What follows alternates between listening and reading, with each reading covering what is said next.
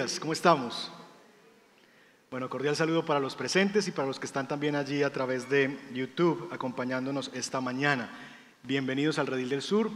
Ah, bueno, sé que hay una visita, me presento para esa visita, soy Jairo Suárez, soy uno de los pastores de la iglesia. Sé bienvenida a este lugar esta mañana. Ah, bien, estamos en nuestra serie de predicaciones en Eclesiastés, así que vaya abriendo su Biblia, por favor, en Eclesiastés, mientras que ubico aquí el iPad y arrancamos entonces en lo que Dios tiene para nosotros en este día.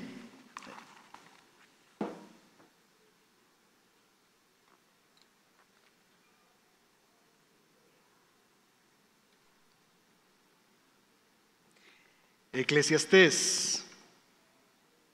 ¿Cómo vamos con Eclesiastés? Bien.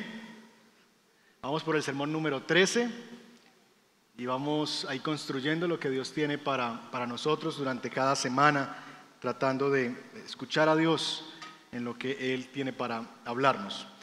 Vamos a estar meditando hoy en Eclesiastés y estamos llegando al capítulo 7 y con la llegada al capítulo 7 estamos entrando, introduciéndonos a una nueva sección del libro.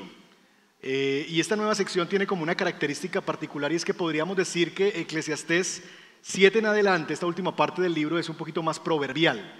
Es decir, lo que nos espera a partir de ahora es, nos vamos a encontrar con aforismos, nos vamos a encontrar con listas de proverbios, nos vamos a encontrar con, eh, con básicamente eso, con proverbios, listas, aforismos, dichos populares, que como veremos esta mañana, muchos de ellos nosotros los hemos eh, apaisado y les hemos encontrado la forma de comunicarlos también entre nosotros. Así que eh, vamos a empezar a acostumbrarnos a partir de ahora a encontrar muchos proverbios en esta última etapa del libro de Eclesiastes. Así que el predicador, recuerden que el predicador tiene como varias posturas al hablarnos. En la primera parte del libro nos habló mucho como el buscador, quien está buscando el sentido de la vida, quien prueba en el placer, quien prueba en el conocimiento. También él nos ha hablado de, como el predicador, ¿verdad? Como aquel que quiere enseñarnos eh, algo. Y eso es lo que va a ser en el capítulo 7. Y por momento nos habla como un observador que está viendo cómo funciona el mundo y nos está haciendo observaciones sobre lo que él puede ver. Así que va a ser mucho más común a partir del capítulo 7 la postura del predicador como una postura de un maestro, de precisamente eso, un predicador y nos va a dar muchos proverbios. De hecho, el capítulo 7, que es el capítulo al que vamos a entrar hoy, eh, tiene una lista de dichos y de proverbios que podríamos denominar los proverbios de vale más.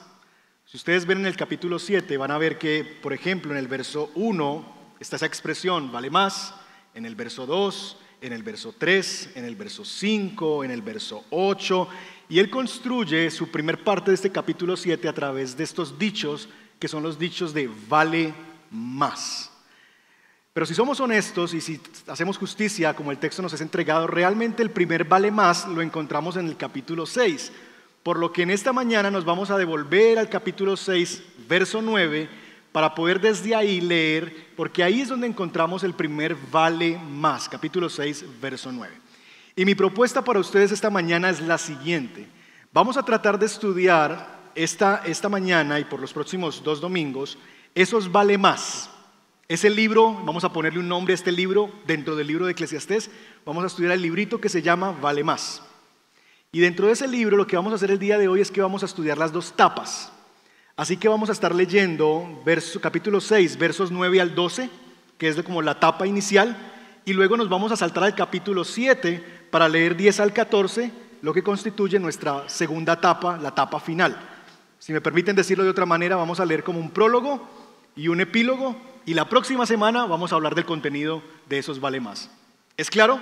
Hoy vamos a estar con las dos tapas, con el prólogo y con el epílogo y vamos a tratar de ver qué es lo que Dios quiere para nosotros en esto que el predicador llamará vale más. Así que con eso en mente, capítulo 6, verso 9, póngase en pie y me acompaña a leer.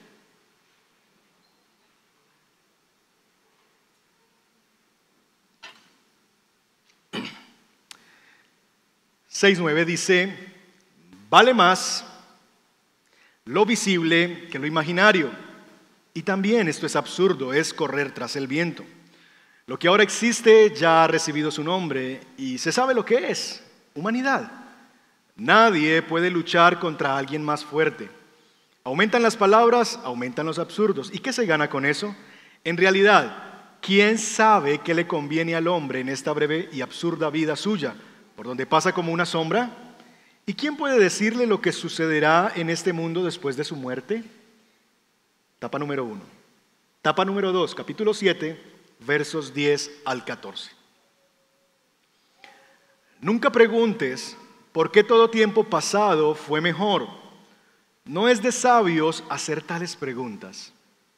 Buena es la sabiduría sumada a la heredad y provechosa para los que la viven. Puedes ponerte a la sombra de la sabiduría o a la sombra del dinero, pero la sabiduría tiene ventaja de dar vida a quienes la poseen. Contempla las obras de Dios. ¿Quién puede enderezar lo que Él ha torcido?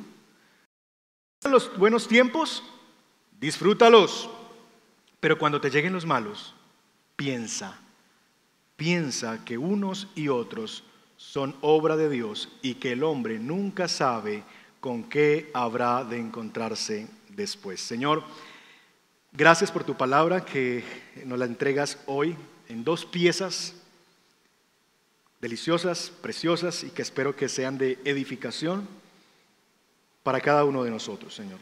Que la riqueza de la escritura impacte profundamente nuestras almas, Señor. Y palabra que es como espada de dos filos, penetre hasta lo profundo y pueda discernir nuestros pensamientos e intenciones. Oramos que nos permitas darte los siguientes minutos en adoración al escuchar lo que tú tienes para nosotros. Llévate toda distracción y permítenos darte lo mejor de nosotros durante este tiempo. Te lo pedimos en Cristo Jesús.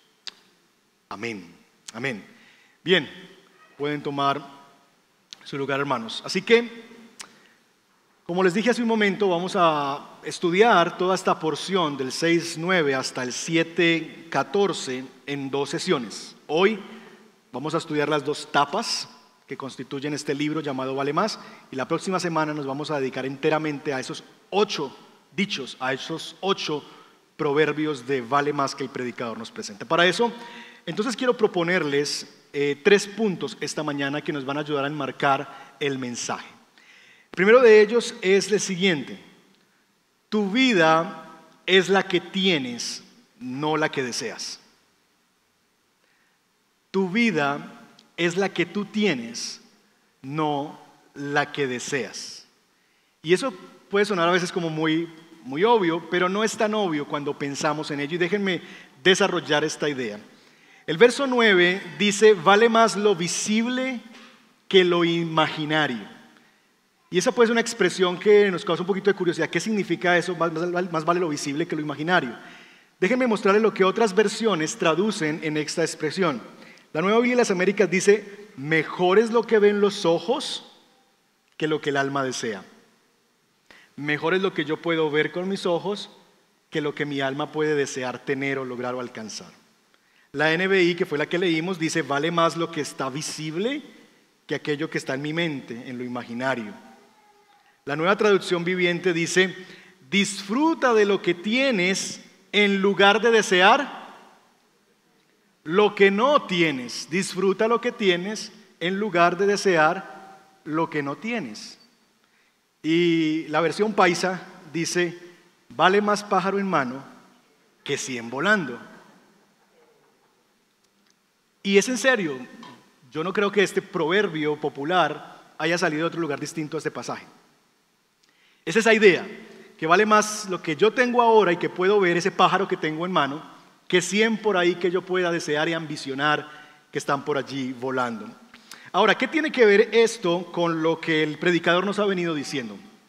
Yo creo que no hay conclusión, o más bien consejo más apropiado para la clase de persona que se nos ha descrito en los versos anteriores, todo el capítulo 6, de esa persona que vive haciendo del dinero su objetivo, que vive haciendo del dinero su satisfacción, que por ese amor al dinero vive sacrificando no solamente a momentos en su vida, sino en realidad vive sacrificando su propia vida, sacrificando su presente por el deseo de alcanzar algo hacia el futuro. Me falta un poquito más, entonces el otro año sí, el otro año vamos a vacaciones, el otro año en la tarde sí juego contigo hijo, mañana sí lo hacemos y vivimos postergando para después el vivir el momento por el deseo ambicioso de alcanzar algo. Creo que no hay otro consejo más importante que este para alguien que por la ambición de tener más finalmente ha perdido la alegría por lo que ya es.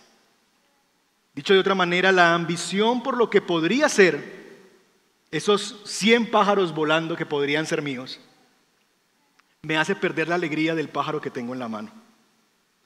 La ambición por lo que podría ser me hace perder la alegría por lo que ya es. Y mis hermanos, creo yo que eso es parte de lo que muchas veces nosotros vivimos en nuestra vida. Cuando yo inicié en el pastorado, un consejo que me dieron, más bien me lo dieron indirectamente, lo leí, es el siguiente. Pastorea la iglesia que tienes, no la que deseas. Pastorea la iglesia que tienes, no la que deseas, no la que imaginas.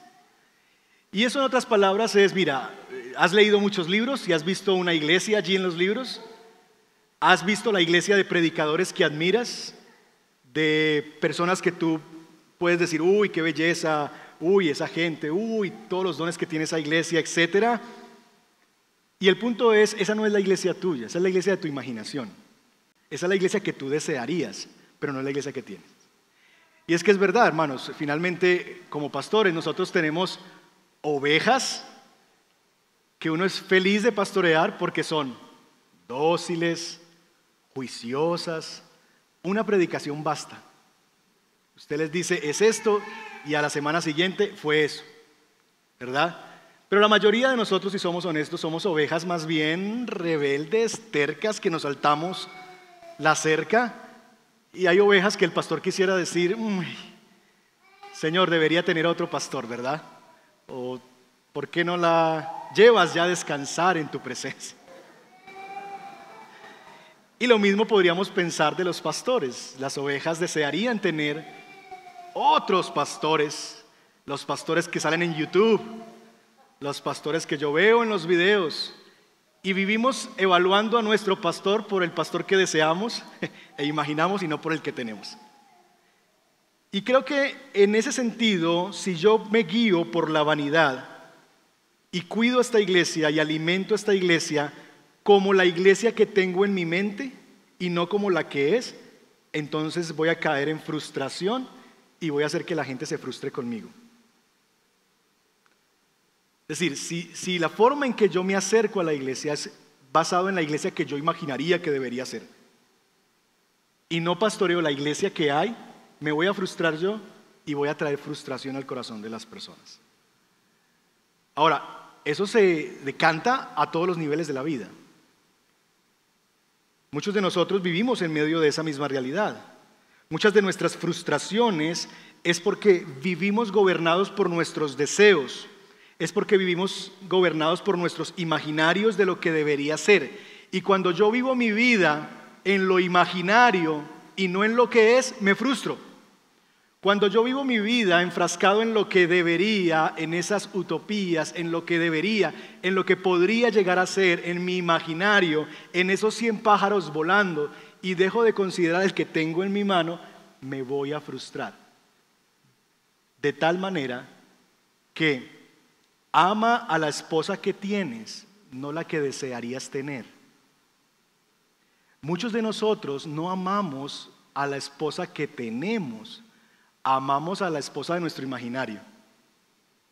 Esa que cuando éramos novios era así, así, así. Un autor dice, de hecho, en estos días, estudiando con mi grupo de matrimonios, leíamos que uno puede estar casado hasta con tres o cuatro versiones de la misma persona.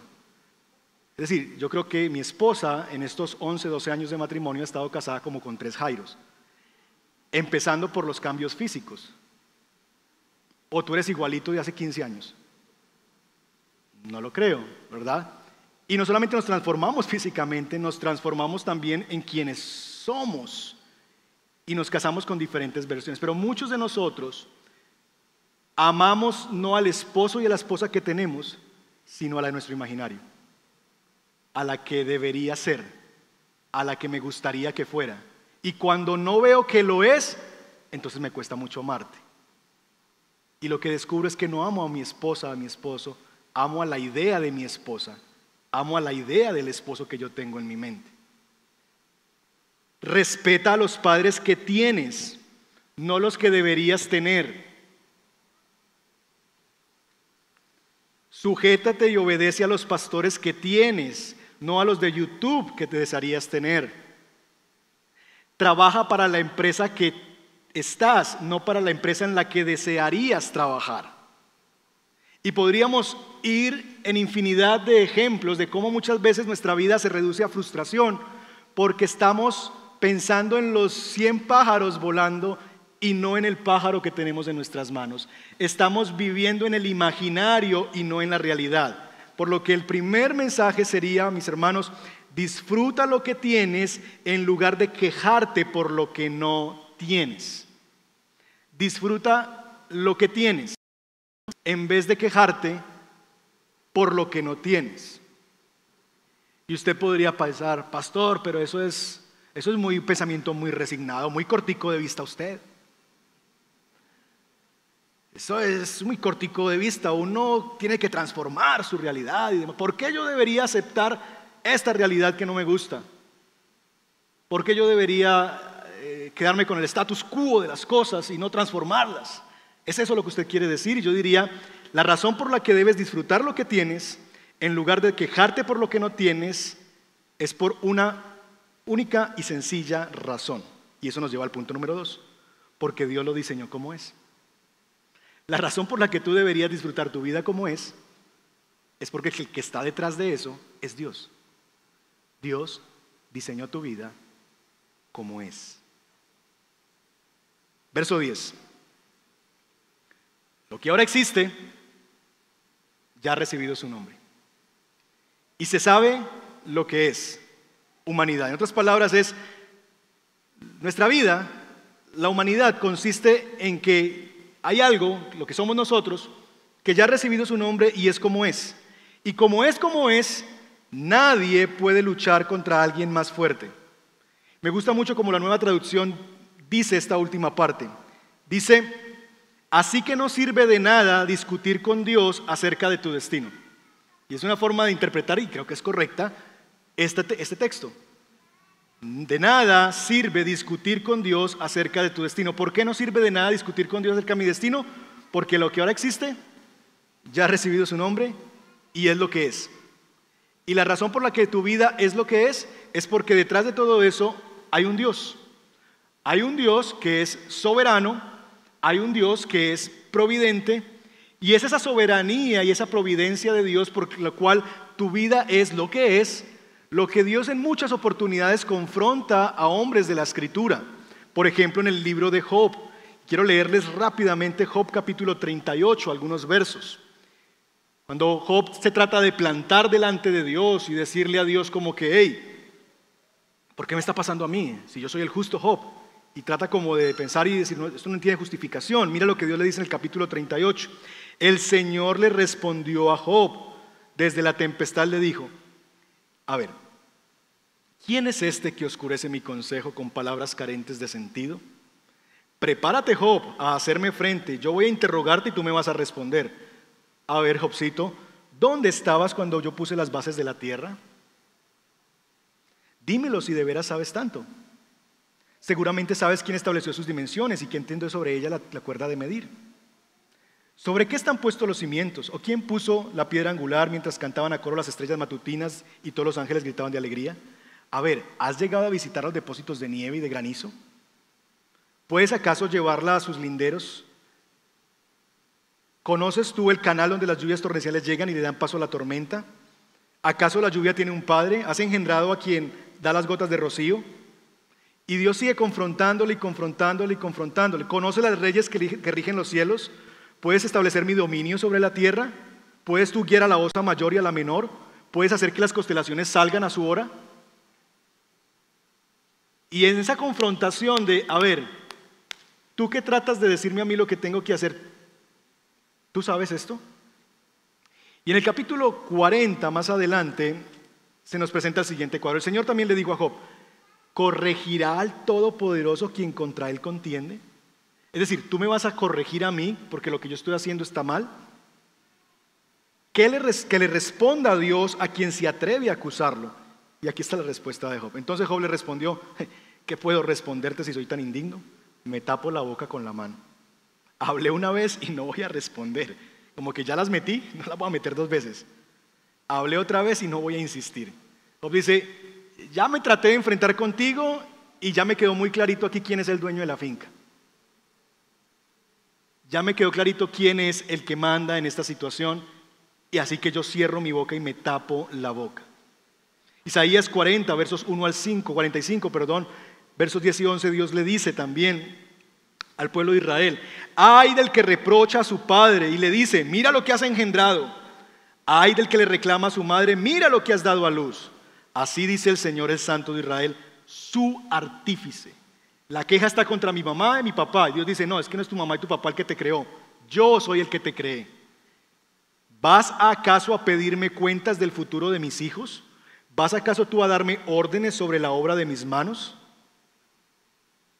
Y uno ve vez tras vez que Dios nos pone en nuestro sitio y nos dice, a ver, tu vida es como es porque yo estoy detrás de ello. De tal manera que yo debería disfrutar la vida que tengo y no quejarme por la que no tengo, porque detrás de esa escena hay un Dios que con su soberanía y su providencia está guiando para que la vida sea como es. Verso 12 de Eclesiastes 6. En realidad, ¿quién sabe quién le qué le conviene al hombre?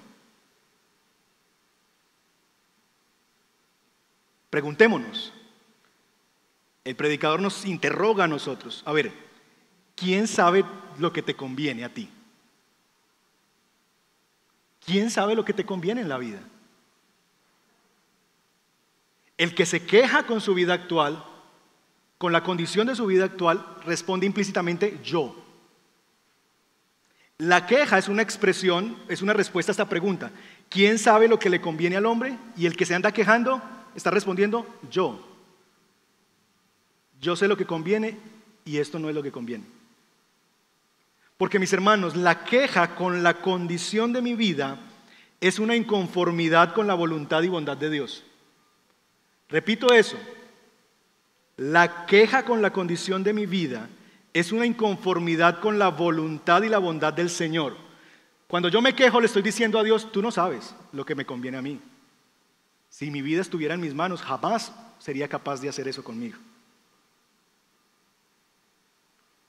Y esa vida quejosa que le dice a Dios, esta no es la vida que yo debería tener, debo tener otra, es producto de una vida autocentrada que define su bien en términos de comodidad, prosperidad y facilidad.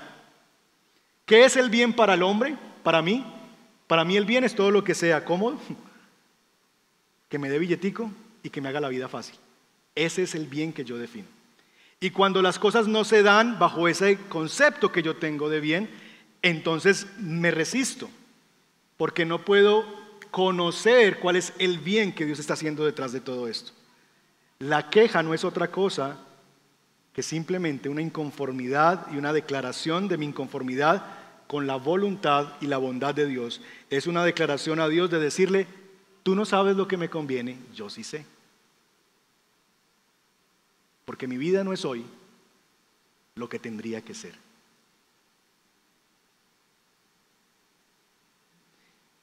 Pero sabemos, mis hermanos, que ante esa pregunta que nos hace el predicador, ¿quién sabe qué le conviene al hombre? Nosotros sabemos quién sabe. ¿Quién sabe lo que te conviene? ¿Quién? Dios. Me gusta pensar siempre en la, la, tecnología. Estos días se me dañó una caminadora que tengo y yo me puse de artista a tratar de repararla. Y yo sé más de maternidad de gallinas que de cosas tecnológicas. Y me puse ahí de handman a tratar de arreglarla y, y no, no encuentro como dos tornillos. Y siempre pienso que quien mejor puede lidiar, lo que más le conviene a la máquina no son mis manos. Lo que le conviene a la máquina son las manos de su creador, de quien la diseñó, de quien la hizo. Porque él sí sabe dónde puso cada pieza, él conoce a la perfección dónde es que puso cada integrado, cada cosa. su creador o la empresa creadora o lo que sea sabe lo que le conviene a esa máquina. Bueno, nosotros tenemos un creador y quien sabe lo que nos conviene a nosotros es quien nos creó, quien nos hizo. Y eso nos lleva, mis hermanos, a nuestro tercer punto esta mañana y es que si en realidad Dios es el que sabe lo que me conviene, entonces yo debería aceptar el, aceptar el modo en que Dios hace las cosas. Entonces estamos construyendo un pensamiento. Estamos tratando de construir un pensamiento. Número uno, tu vida es la que tienes, no la que deseas. Tu vida es lo que es, no la que, no la que tú desearías que fuera. Y es tu vida es la que es y no la que, y no la que deseas. ¿Por qué? Porque Dios diseñó esa vida para que fuera como fuera. Por tanto, tú deberías disfrutar la vida que tienes y no andarte quejando por la que no tienes, porque detrás de esa vida que tienes está Dios. Y si es Dios el que está detrás de esa vida y la vida que yo tengo es como es, porque Dios la diseñó, entonces mi respuesta ante esa verdad debería ser aceptar el modo en que Dios hace las cosas. Porque Él sabe lo que me conviene a mí. Y es lo que el verso 10 y el verso 13 del capítulo 7 nos recuerdan. Mire conmigo, capítulo 7, versos 10, 13 y 14. Nunca preguntes por qué todo tiempo pasado fue mejor. No es de sabios hacer tales preguntas. En otras palabras, no vivas añorando el pasado. Verso 13. Contempla las obras de Dios. ¿Quién puede enderezar lo que él ha torcido? ¿Quién torció? ¿Quién puede enderezar lo que Dios ha torcido? Árbol que nace torcido, jamás su tronco endereza. Proverbios populares que uno empieza como a conectar. ¿Quién puede enderezar lo que Dios ha torcido? Verso 14. Cuando te vengan los buenos tiempos, ¿qué debes hacer? Disfrútalos. Pero cuando te lleguen los malos, piensa. ¿Qué hacemos nosotros cuando nos llegan los malos? reaccionamos. Reaccionamos. Entonces ahí le dejo eso. Haga con ese negocio lo que usted quiera, que nadie valora aquí esto. Me voy. Me voy de aquí. No aguanto más. Y cuando las cosas van mal, no pensamos, reaccionamos. Piensa, ¿qué debería pensar cuando las cosas van mal? ¿Cuál es el pensamiento que yo debería tener en mi mente cuando las cosas van mal? Ahí está. Piensa que unos y otros, los momentos buenos como los malos, son obra de Dios. Y que el hombre nunca sabe con qué habrá de encontrarse después. Si Dios es el que está detrás de todo y mi vida es como es, porque Dios ha determinado que, que hay un Dios en los cielos que es soberano y que es providente, entonces yo debería aceptar las formas en que Él hace todo. Y hay por lo menos dos escenarios donde este texto nos invita a no luchar con la providencia de Dios, sino aceptarla. Número uno, en el escenario del pasado. No añores el pasado. En lugar de cuestionar la providencia de Dios, deberíamos descansar en ella. Muchas veces vivimos abroquelados al pasado. Ay, esos primeros días como cuando, pastor, yo me subía a los buses y evangelizaba. Y yo no dejaba ir a uno solo. Y esos días en los que yo estaba involucrado y hacía, y vivimos como añorando el pasado. Y esos primeros meses de matrimonio, y pues usted no sabe la mujer que era ella. Usted no sabe ese príncipe en el noviazgo lo que fue. Y ahora ese sapo que tengo. Y añoramos el pasado. Ay, volviera a esos tiempos de mi príncipe. ¿Quién le diera el beso? Y empezamos a añorar el pasado pensando que no debería ser como es ahora y a cuestionarlas por qué las cosas son como son. En lugar de cuestionar la providencia de Dios, yo debería descansar en ella. Ahora, he usado dos términos teológicos todo el tiempo y no les he dicho qué son. he hablado de soberanía y de providencia. Ahora, yo sé que algunos de ustedes pueden saber lo que es, pero me encuentro con mucha frecuencia que son términos que se confunden que la gente, si tú le pides definir, dime qué soberanía de Dios, te dicen una cosa. Dime providencia y te dicen lo mismo. como que no, no se logran diferenciar. Y yo creo que es muy importante definir soberanía y providencia, porque lo que yo quisiera comunicar en este punto es que nosotros no tenemos problemas con la soberanía de Dios, tenemos problemas con la providencia de Dios. Pero para que entiendan por qué digo eso, necesitamos definirlos. Así que permítanme dar una definición de soberanía que viene a través de John Piper y una de providencia que viene a través de Jairo Suárez. Soberanía. Soberanía es el derecho y poder que tiene Dios de hacer lo que quiere. Que Dios es soberano significa que Dios tiene el derecho a hacer lo que Él quiera. Él tiene el derecho, pero no solamente tiene el derecho, sino que también tiene el poder, porque son dos cosas distintas. Yo tengo el derecho de comprarme un Ferrari. ¿Por qué no? Pero tengo el poder. Así que ante esa realidad no soy soberano. No tengo el control sobre eso. ¿Tengo el derecho? Seguramente, quizás, no sé. Pero no tengo el poder. Dios no solamente tiene el derecho para hacer lo que Él quiera, Él puede hacerlo. Y a eso es lo que llamamos soberanía. El derecho y el poder de Dios de hacer lo que Él quiera. ¿Qué es providencia entonces?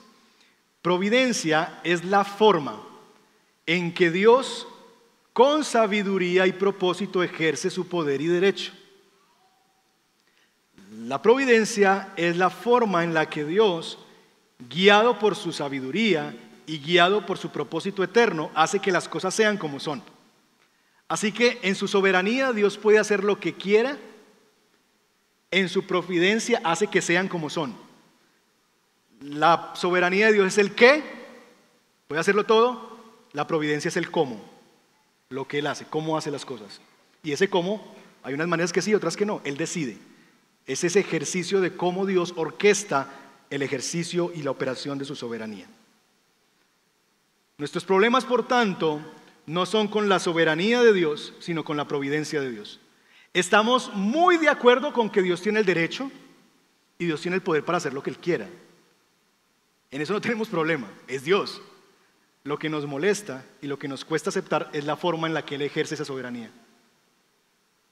Yo tengo problema con que Dios haga lo que Él quiera, con que Él tiene el poder. Amén. Lo que me incomoda es cómo Él hace las cosas.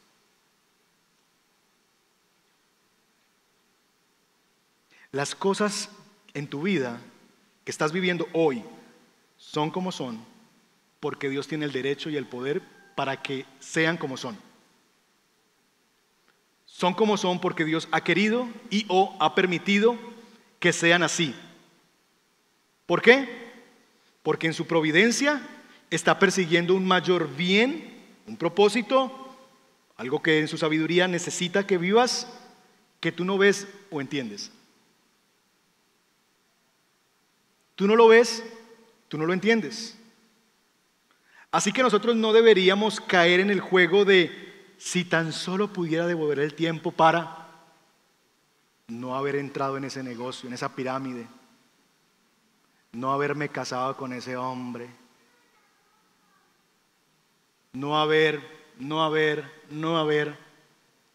Si yo creo que Dios es soberano y providente, no debería jamás caer en el juego de si tan solo pudiera devolver el tiempo, añorar el pasado para, porque estoy ignorando que tuvo que ser así, porque Dios en su sabiduría tiene un propósito con eso que está ocurriendo, que yo no puedo ver, que yo no puedo entender, pero que Dios está detrás de eso. En lugar de eso, yo debería descansar en la providencia de Dios, descansar en las maneras de Dios, descansar en las formas de Dios y dejar de luchar contra Dios y más bien luchar con Dios. En vez de estarme oponiendo a lo que Dios quiere hacer y resistiéndome a eso y peleando con el enemigo equivocado, debería decir, hey Dios, ya, ya me quedó clarito, vamos a los dos juntos a trabajar con esto. ¿Qué quieres trabajar en mí a través de esto? Vamos a ser socios en esto. Y no oponerme a lo que Dios quiere hacer. Así que no añores el pasado, vive tu presente y disfruta tu presente porque Dios está detrás de ello. Acepta la vida que tienes y no vivas pensando en la que deseas. Eso nos lleva al segundo punto y es, Dios es el centro. Es decir, ese reconocimiento de que esa aceptación de que las cosas son como son porque Dios está detrás de ello, viene a mi vida en el reconocimiento de que Dios es el centro entonces, tanto de lo bueno como de lo malo. Es lo que dice verso 3 y 14. Contempla las obras de Dios. ¿Quién puede enderezar lo que quién ha torcido? Dios ha torcido. Cuando te vengan los buenos tiempos, pues disfrútalos. Pero cuando te lleguen los malos, piensa. ¿Qué deberías pensar de nuevo? Que los unos y los otros son obra de Dios y que el hombre nunca sabe con qué habrá de encontrarse después. Cuando lleguen los buenos momentos, disfrútalos, dale. Como dirá el capítulo final, y ve que sobre todo eso te ve Dios. Alégrate joven en tu juventud. Tome placer en tu corazón las cosas que estás viviendo. Pero recuerda que sobre todas estas cosas te ve Dios. Disfruta con Dios delante, coramdeo, delante del rostro de Dios. Pero cuando vengan los malos, piensa. Piensa que también vienen de Dios. Piensa que también hay un Dios que está detrás de eso. No reacciones, piensa. Piensa que si yo digo que tengo un Dios que está sobre todo, entonces esto no le cogió por sorpresa a Dios. Piensa que Dios está allí detrás. Por cuanto Dios hace las cosas que hace y permiten que pasen las cosas que pasan, no debería yo entrar en el juego de qué hubiera pasado si le hubiera dicho sí a ese hombre, a ese buen muchacho que me dijo a mí, qué hubiera pasado si no hubiera ido ese día a esa iglesia a encontrarme con aquel ¿Qué hubiera sido si hubiera pasar en medio de esa, de esa vida tratando de pensar en esas otras posibilidades de la vida? Ahora, el punto es que no es que no haya cometido errores en el camino. Porque la pregunta podría ser, ah, bueno, pastor, usted me está diciendo que todo eso es de Dios. Entonces, si ve, pastor, yo le dije a Dios, Dios, no me lleves a un lugar donde me pongas una mujer bonita al lado porque le puedo ser fiel a mi, esposa. Yo le puedo poner los cachos, Dios, así que no permitas eso. Pastor, y llego y me pone allí una muchacha. Pastor Dios, la providencia de Dios, ¿qué vamos a hacer con la providencia de Dios? Pobre de mí, arrojado a mi suerte. ¿Captan el asunto? Estas, doctrinas pueden ser peligrosas si las entendemos mal. Si Dios hace todo lo que quiere y todo lo que quiere es porque Dios ha permitido que suceda, entonces a lo Pilato me lavo las manos y Diosito, esto es culpa tuya, así que tú arréglalo. ¿Es eso lo que estamos diciendo aquí? No. No es que no hayas cometido errores. Es que Dios ejerce su soberanía en medio de tus errores y por medio de tus errores. Tú eres responsable. Déjenme ilustrarles eso con una ilustración bíblica. Ustedes recuerdan la historia de José. José está allí, sus hermanos se mueren de la envidia porque su papá tiene preferencias con él y sus hermanos encuentran una solución y dicen, vamos a matar a este... Y se lo llevan, tienen la intención de asesinarlo, pero hay uno que es muy bondadoso y dice, no, no, no, seamos buenos, no lo matemos, vendámoslo. Y en su grandiosa bondad lo meten en un hueco y luego lo venden. Y José se va. Y ustedes ya conocen todas las penurias de José. Separado del hogar de su papá, su papá lo, lo sabe muerto porque le mienten al papá que una bestia, una fiera del campo se lo devoró. Y José no sabe ni siquiera si su papá sabe la verdadera historia o no. Seguramente se imaginan que mintieron. Separado de su familia, un niño que había sido consentido de papá termina siendo un esclavo. Siendo esclavo, Dios le da gracia y llega a un lugar de prominencia y cuando él cree que ya la vida va a ir muy bien y será color de rosa, entonces hay una mujer, la esposa de Potifar, que miente y por causa de esa mentira nuevamente, él es llevado a la cárcel y está allí y nuevamente cuando las cosas parecen que van a funcionar muy bien porque ha interpretado un sueño y él le ha dicho y pareciera que ya va a salir, este hombre cuando sale de la cárcel, su compañero de la cárcel, que dice que le va a ayudar, no le ayuda, se olvida de él y termina más tiempo en la cárcel. Y bueno, ustedes conocen toda la historia. Al final del día, los hermanos de José viven hambre en su tierra y llegan a Egipto a buscar comida, porque Dios le da una revelación especial a José de tiempo de vacas gordas y vacas flacas y él guarda y almacena toda la comida y cuando llegan las vacas flacas todo el mundo tiene que venir a Egipto a buscar alimento. Y sus hermanos vienen y José los ve y dice, ahora sí, ahora sí llegó mi turno, van a ver, aténganse ahí, en juego largo hay desquite. ¿Eso es lo que dice José? Ha llegado mi turno, Dios me dio la victoria, mis enemigos están bajo mis pies. Todas esas cosas que nos gusta a veces creernos en el evangelicalismo. ¿Es lo que dice José? No. Lo que José dice es, miren, esto me dolió, esto me hizo mucho daño, de hecho llora, rompe en llanto, no lo ven, se esconde.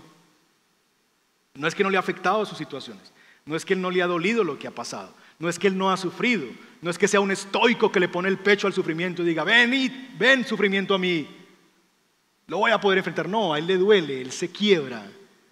Pero él dice, ustedes pensaron hacerme mal, pero Dios lo transformó para bien. Y en esas palabras está el reconocimiento número uno de ustedes actuaron mal, ustedes cometieron un error gigantesco y los hermanos de José han venido pagando centavo tras centavo ese error. Y en la historia de Israel lo siguen pagando aún. Es decir, consecuencias de sus pecados y de sus errores vinieron. Ustedes hicieron mal, eso no los libera de la culpa. Hicieron mal, pero Dios que es providente, que es soberano, cogió esos errores de ustedes y los transformó en un gran bien. Porque mientras ustedes querían hundirme a mí y hacer borrar mi memoria de la tierra, Dios cogió esa acción de que ustedes me metieron a lo profundo de un pozo y Dios levantó de ese pozo una montaña y me puso a mí como segundo en Egipto. ¿Para qué? ¿Para que ahora yo los aplaste a ustedes? No, para que ahora yo pudiera alimentarlos a ustedes cuando lo necesitan para hacerle bien a los que me hicieron mal.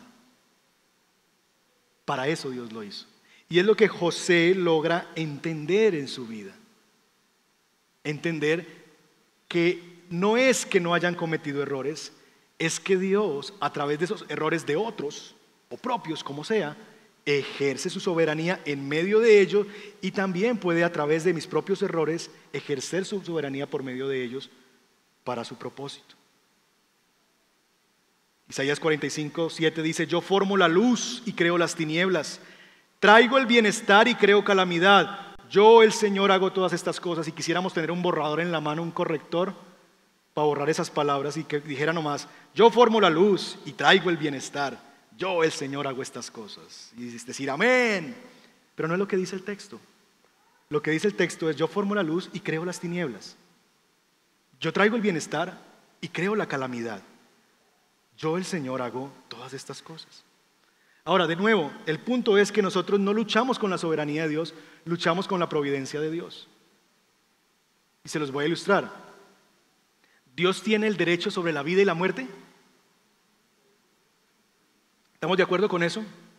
¿Que Dios tiene el poder y el derecho de dar y de quitar la vida? Con eso no tenemos problema. Tenemos problemas cuando quita la vida de mi hijo.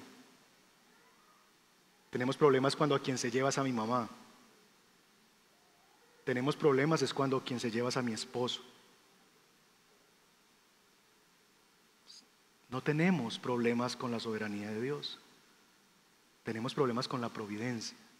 Estamos de acuerdo que Él tiene el derecho y el poder. Pero no nos gusta la forma en que Él lo ejerce. ¿Dios quita y pone reyes? Estamos de acuerdo con eso. Él tiene el poder y él tiene el derecho de poner a quien quiera. Pero nos tortura la idea y nos resistimos a pensar que Dios sea capaz de poner a un tirano en el poder. Si es cierto que Dios quita y pone reyes, es cierto que Él puede poner a un tirano. Porque una cosa es su soberanía. Él puede y Él tiene el derecho. ¿Cómo lo hace su providencia? Pero nos resistimos a eso. No luchamos con la soberanía de Dios, luchamos con la providencia de Dios. Y mis hermanos, eso, eso lo vemos hasta, hasta en los programas de los niños, hasta en los muñequitos. Esa, esa tendencia de los seres humanos de que nos agrada la idea de un Dios soberano, pero nos resistimos a la idea de que sea providente. Nos llama la atención la idea de un Dios soberano que lo puede hacer todo, pero nos resistimos a ese asunto de la providencia. Quisiéramos que lo hiciera bajo nuestra providencia. ¿Han visto Aladino? Y la, última versión es muy buena, con Will Smith, muy chévere. Esa es la versión de Dios que nosotros amamos. Bacanísimo. Tener a un Dios que lo puede hacer todo. Aladino puede hacer todo, ¿sí o no? Pide lo que quieras. Solamente podrás pedir tres cosas y lo que quieras será. Esa idea nos encanta. Tener a nuestra disposición a un Dios que tiene el derecho y el poder de hacerlo todo, que puede tronar los dedos y hacer que las cosas ocurran. Eso nos encanta. Pero quisiéramos que en cuanto al ejercicio de lo que hace, su providencia, fuera nuestra. Que Él ejerza su poder, que Él ejerza su derecho, pero como yo le diga, pero como yo quiero, pero como a mí me parece, pero en mis términos, pero en mi sabiduría. Entonces, quisiéramos poder frotar la lámpara con nuestra providencia y decir, ok Dios, maravilloso que pueda hacer lo que quieras. A ver, deseo número uno, billetico Dios. Dame billetico Dios. Prospera mis negocios. Deseo número tres, cámbiame el marido que me diste, dame otro, Señor, llévatelo o cámbialo. Pero haz eso, Señor. Número tres, Señor, mis hijos, ya, ya, truena tus dedos y cámbialos, que se arrepientan, sean pastores, misioneros, ya, que sea ya. ¿Sí o no? Fantaseamos con esa idea en nuestra mente. Oh, eso sería el mundo ideal para muchos de nosotros. ¿Por qué? ¿Quién sabe lo que le conviene al hombre? Y el hombre pecador dice, yo, yo sé. Dios, déjamelo a mí, yo te digo. Yo te digo lo que me conviene. Nos encanta esa idea de un Dios soberano que camine bajo mi providencia. Pero Dios no solamente es el centro en cuanto a su poder y derecho, Dios es el centro en cada minúscula cosa que hace o que permite. Ahí también es el centro. Él es el centro en el bienestar, sí, pero también Él es el centro en la calamidad. Entonces, de nuevo, vuelve la pregunta. ¿Elimina esa realidad mi responsabilidad? Es decir, pastor, ah, bueno, pastor, gracias por decir eso, porque yo ahora entiendo entonces que, que pobre de mí, que esta fue la vida que me tocó y que este desastre que yo estoy viviendo de mi vida, pues nada que hacer, Dios. No, no es así. Eso no elimina tu responsabilidad porque porque Dios ejerce su soberanía sin violentar la libertad humana. No somos obligados por una fuerza divina para hacer lo que hacemos. Lo hacemos bajo la libertad corrompida que ejercemos. Tú no has pecado y no has tomado las malas decisiones que has tomado porque una fuerza divina te empujó a hacerlo. No, tú lo hiciste. Hazte cargo. Es tu responsabilidad. Fuiste necio, fuiste necia, no escuchaste a Dios, no pediste consejo, fuiste llevada de tu parecer, llevado de tu parecer.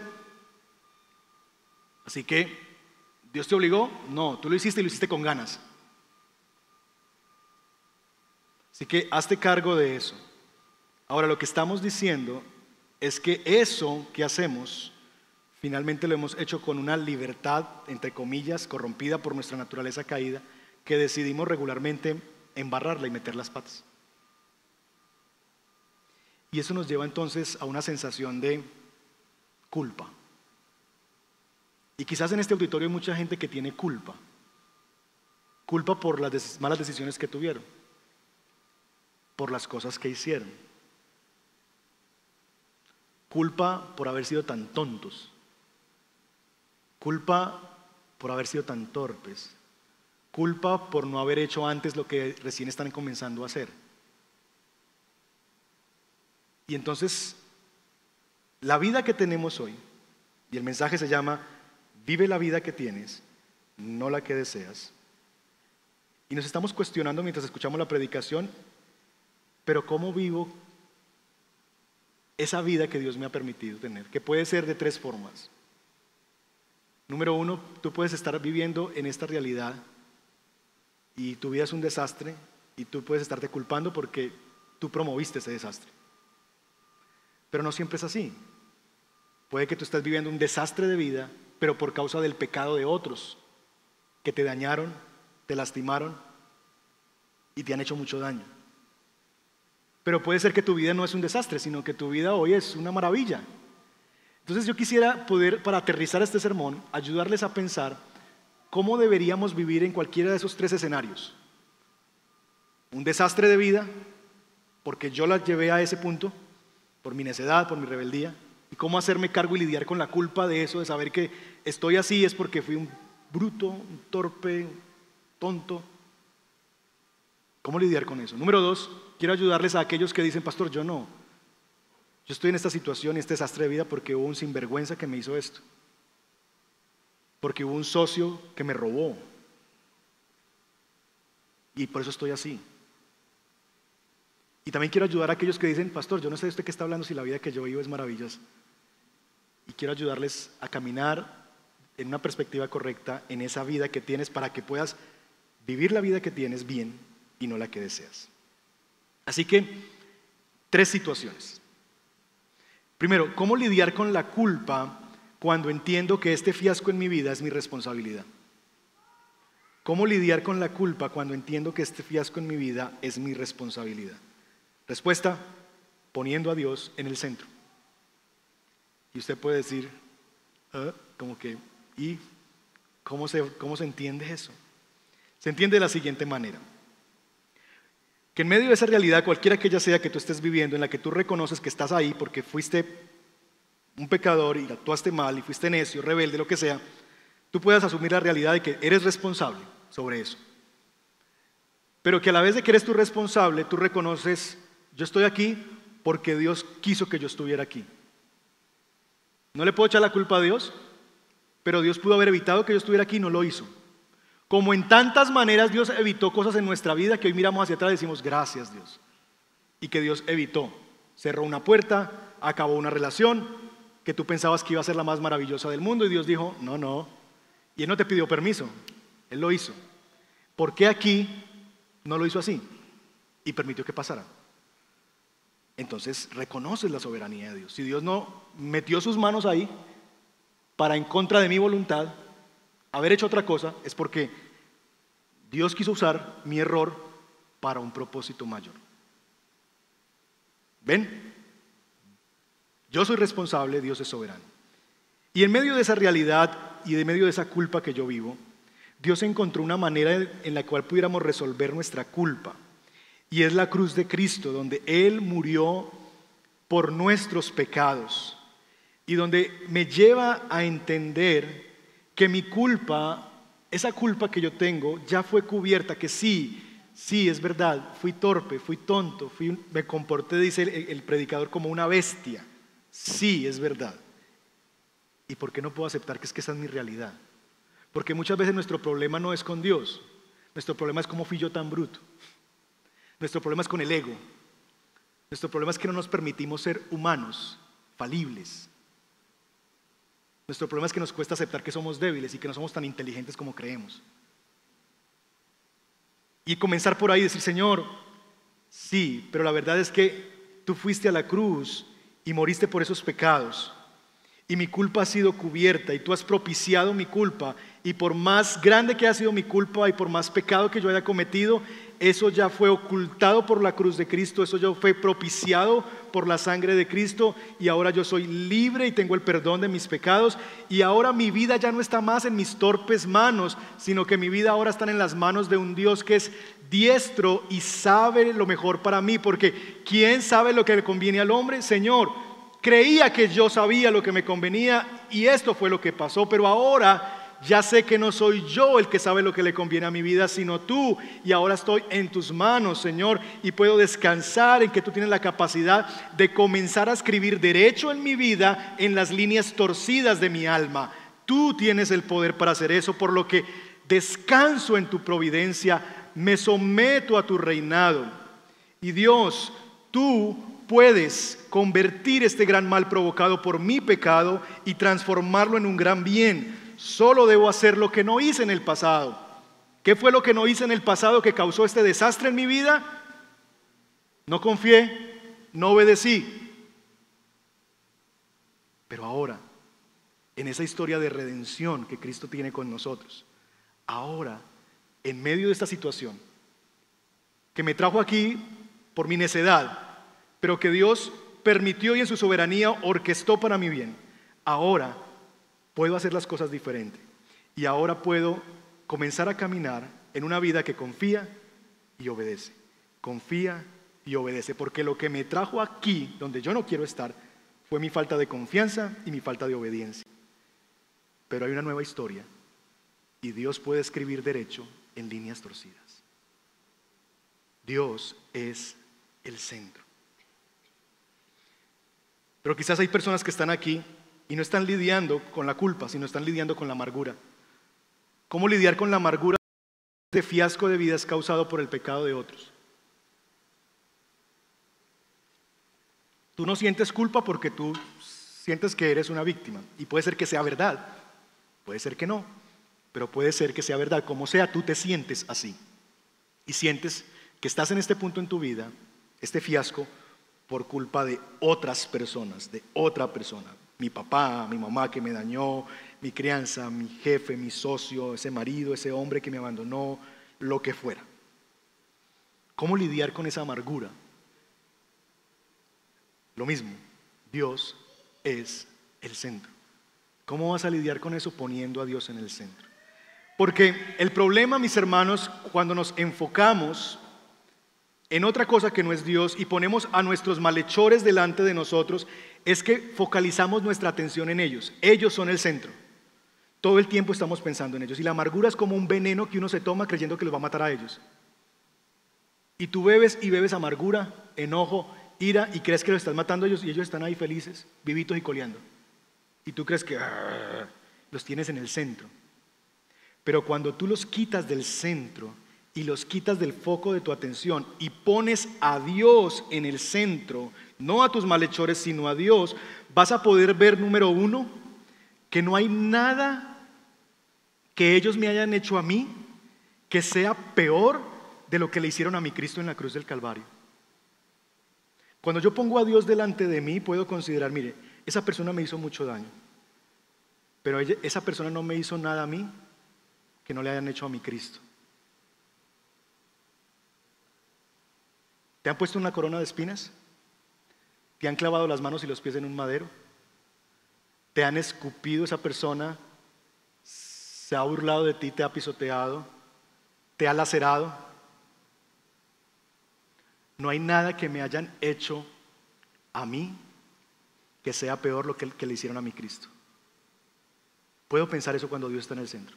Y al ser así, puedo entonces saber que mi Cristo me puede entender y puedes saber lo que se siente cuando ves que tus perseguidores y tus malhechores se salen con la de ellos y se burlan de ti y venden tus túnicas y te gritan cosas, sandeces y que tú estás ahí, mi Cristo me puede entender. Pero es más que eso. Porque cuando yo pongo a Dios en el centro, entiendo que es que yo fui el malhechor que es que no fue que a mi Cristo le hicieron, es que a mi Cristo le hice. Y que quien llevó a la cruz a Cristo fui yo, fueron mis pecados. Que lo que llevó a Cristo a la cruz fue mi maldad. Y cuando yo pongo a Dios en el centro, entonces comienzo a ver mi pecado y decir, yo fui el que lo llevó allí, yo soy el malhechor en esta historia. Yo soy el malhechor en esta historia y yo soy el que he hecho daño. Y Dios Dios no me ha tratado a mí conforme a mis obras. Dios no me ha tratado a mí como yo merecería por todo lo que le he hecho a Él. Dios no me ha tratado a mí con la infidelidad con la que yo he vivido para Él. Dios no me ha tratado a mí conforme al desprecio y al menosprecio de su obra y de su aprecio y de su nombre como yo lo he hecho con, con Él. Él no me ha tratado conforme a mis obras, Él me ha tratado conforme a su misericordia. Por lo tanto, yo puedo ver a mis transgresores como necesitados de la misma gracia que yo necesité. de la misma gracia que me salvó, renunciando a la amargura y dando de gracia lo que de gracia he recibido. Cuando yo pongo en el centro a Dios, puedo ver a los que me han hecho daños y verlos con compasión y verlos como hombres y mujeres que necesitan lo mismo que yo necesité un día. Gracia, misericordia, perdón, bondad, una oportunidad, un cambio de vida, un cambio de corazón. Y puedo verlos a ellos como Dios me ha visto a mí y dar de la gracia que he sido llenado, de gracia para ellos. Dios es el centro. Pero hay un tercer caso. Y es, bueno, ¿y cómo lidiar con el orgullo? ¿Cómo lidiar con el orgullo al pensar que esta buena vida es la que me merezco? Esta es la vida que me merezco. Es que yo he trabajado muy duro, es que yo he sido muy inteligente, es que he tomado muy buenas decisiones. ¿Cómo lidiar con el orgullo al pensar que esta buena vida que tú tienes es causada por las buenas decisiones que has tomado y es causada por tu bondad, a tu parecer, intrínseca? Bueno, ¿cómo vas a lidiar con el orgullo? Poniendo a Dios en el centro. Y cuando pones a Dios en el centro, entonces vas a comprender que la vida, los talentos, las oportunidades, son producto no de tu mérito, sino de su gracia. Siendo consciente de que todo lo que tenemos y lo que has recibido es porque te lo han dado, te lo han entregado, te lo han regalado. Nada de lo que tú eres, nada de lo que tú tienes, te lo ganaste es por gracia. Porque lo único que nos ganamos nosotros por nuestro merecimiento es la muerte. La paga del pecado es la muerte. Si quieres vivir por merecimientos y meritocracia, comencemos por ahí. Tu vida no es lo que es porque tú lo merezcas. Tu vida es lo que es por la gracia de Dios, por la misericordia de Dios. Pero además cuando tú pones en el centro a Dios en tu vida, cuando las cosas van bien, entonces tú vas a poder entender que, mire, estos son cosas. Y la vida es como la neblina. Hoy está, mañana no está. Tanto es así que un mal negocio puede hacer que todo desaparezca. Una mala decisión puede hacer que todo esto se acabe. Un mal, una mala noche en un lugar incorrecto con la persona incorrecta puede, haber, puede dañar los 25 años de matrimonio en los cuales yo tenía la gloria y la esperanza puesta.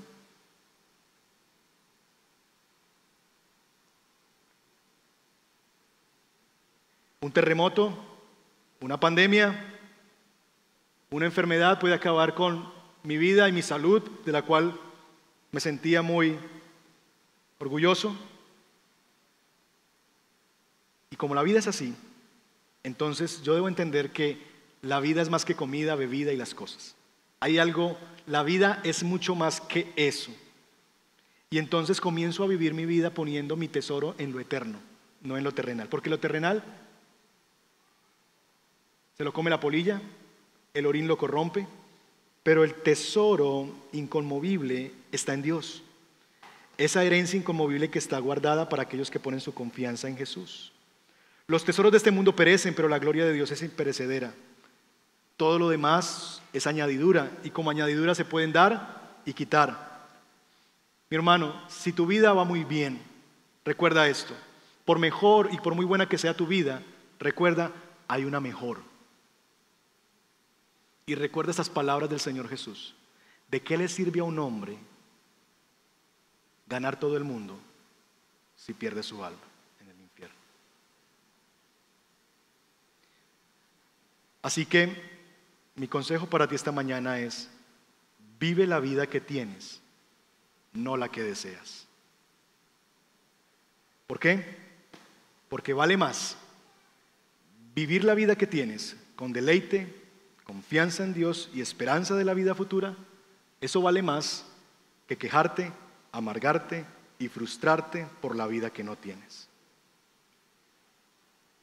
Haz tu parte. ¿Cuál es tu parte? Confía y obedece.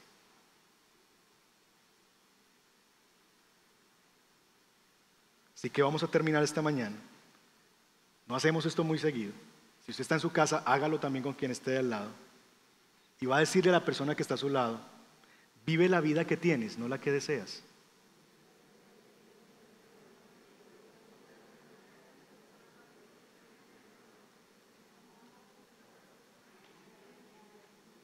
Y podríamos decir eso en muchas cosas. Aprecia el carro que tienes, no el que deseas. Ama la esposa que tienes, no la que deseas. Etcétera, etcétera, etcétera. Y dile otra vez a la persona que está a tu lado. Tu trabajo es confiar y obedecer.